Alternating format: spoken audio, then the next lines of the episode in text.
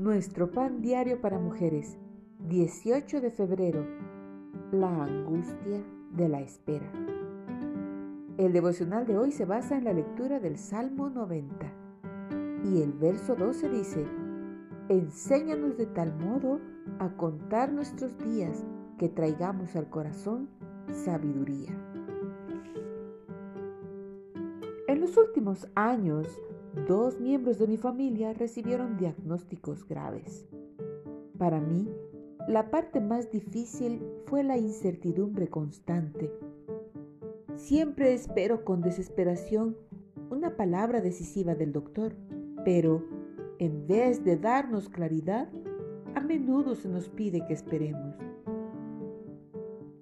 Es difícil soportar la angustia de la incertidumbre y siempre nos preguntamos qué revelará la próxima prueba.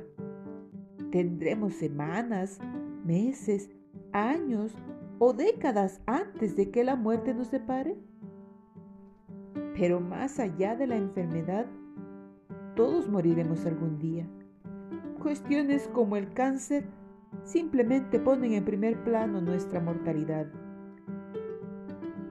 Al enfrentarme a los recordatorios aleccionadores de nuestra mortalidad, me encuentro orando las palabras de Moisés. El Salmo 90 dice que, aunque nuestra vida es como la hierba que se marchita y se seca, tenemos un hogar eterno con Dios. Al igual que Moisés, podemos pedirle a Dios que nos enseñe a contar nuestros días para que podamos tomar decisiones sabias y a hacer que nuestra vida lleve fruto, pidiendo que Dios confirme lo que hacemos. El Salmo nos recuerda que nuestra esperanza no está en ningún diagnóstico médico, sino en un Dios que es desde la eternidad y hasta la eternidad. Padre, que cada día de nuestra vida pueda darte honra nuestra esperanza está en ti. Podemos enfrentar la realidad de nuestra mortalidad porque confiamos en Dios.